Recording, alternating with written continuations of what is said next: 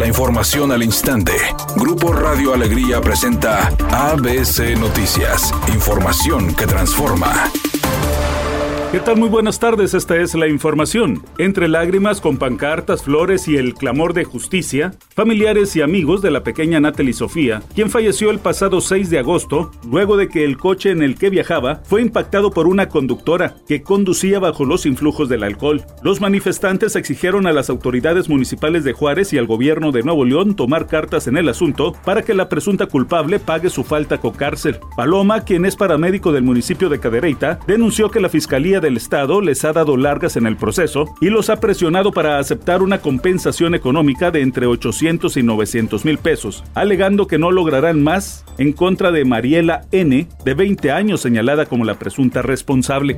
De acuerdo al manual de remuneraciones del Poder Judicial, publicado este lunes, el salario mensual de los ministros de la Suprema Corte de Justicia de la Nación será de 206.948 pesos, o sea, 100 mil pesos más que el presidente de la República. Pero al sueldo de los ministros de la Suprema Corte de 206 mil pesos habrá que aumentarle un bono de riesgo por 416 mil pesos que ellos mismos se autorizaron. Hay que señalar que su aguinaldo será de 445 mil pesos, a pesar de que la Constitución señala que nadie debe ganar más que el presidente de la República, los ministros de la Suprema Corte se ampararon y ellos mismos, como Poder Judicial, se otorgaron ese amparo para ganar más que el presidente.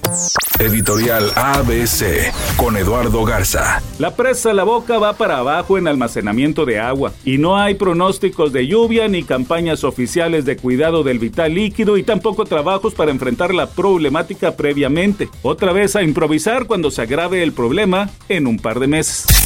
ABC Deportes informa, el equipo de México de básquetbol logró su calificación para el Mundial. El día de ayer vencieron 82-69 a Uruguay en el último duelo eliminatorio de la Federación Internacional de Básquetbol, por lo que ganaron su pase a la Copa del Mundo que será a finales de agosto en Japón, Indonesia y Filipinas. El regio Gabriel Girón fue de las figuras al anotar 17 puntos, así que México ha participado en el Mundial del 70 74 y del 2014 y ahora regresa al Mundial de Básquetbol. Bien por los mexicanos.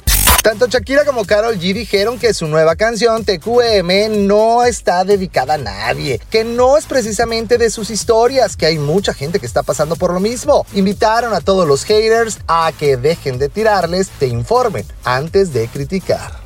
Temperatura en Monterrey 30 grados centígrados.